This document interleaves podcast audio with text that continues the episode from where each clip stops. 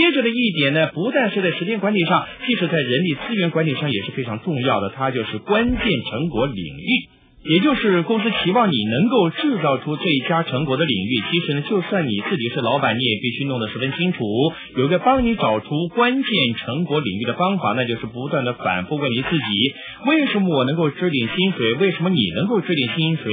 公司雇佣我要完成什么样的工作？不是因为我的工作内容跟活动，而呢是我能够产生什么结果？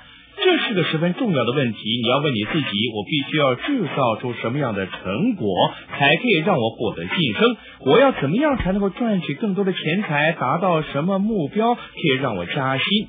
公司期望我做到什么样的绩效？提出什么样的贡献？然后呢，我们再想一想，我的关键领域在哪里？另外一种方法呢，是把工作看成许多个小功能的组合，其中有次要功能跟主要功能，接着呢就是核心功能，然后呢自己想一想，什么是我工作当中的核心功能，什么是我的主要工作目标。我遇到过许多人呢，他们搞不清楚自己在做什么。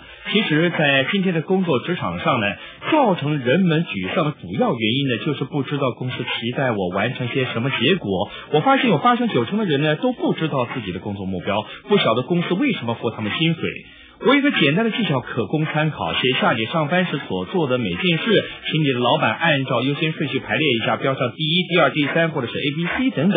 你可以协助他完成这个动作。我保证你最后一定会十分惊讶于所看到的结果。